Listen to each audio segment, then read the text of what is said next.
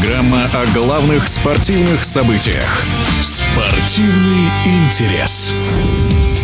На чемпионате мира по гандболу среди женских команд определились все участницы второго этапа. 24 национальных сборных, занявших три первых места в группах, поборются за медали. С турнирным раскладом автор телеграм-канала «Ручной мяч» Дмитрий Колодяжный. Закончен первый этап этого долгого и немножко бессмысленного предварительного этапа, где начинали 32 команды, а сейчас во вторую часть вышло 24 команды, разделенные на 4 подгруппы. Никаких сенсаций или интересных результатов шансов мы не увидели. Также Европа доминирует. В основной этап вышли лидерами Черногория, Швеция, Норвегия, Франция, Дания, Германия, Нидерланды, Испания. Ну, все те, на кого мы и делали ставку. Норвегия и Дания катком идут по турниру, сметая всех со своего пути. Сказать, что кто-то удивил из остальных сборных, пожалуй, нельзя. Также Румыния неровно выступает. Ну, бразильянки из Южной Америки, единственная сборная из неевропейских, которым показывает неплохой гандбол. Ну, остальные экзотические команды, такие как Ангола,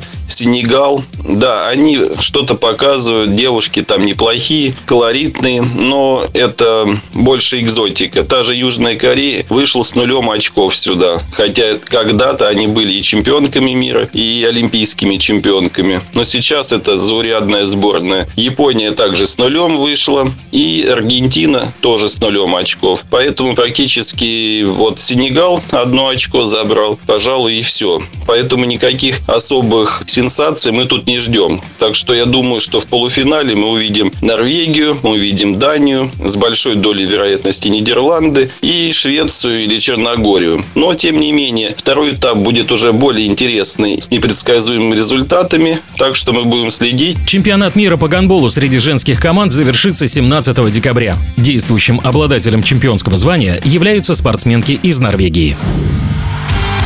Спортивный интерес.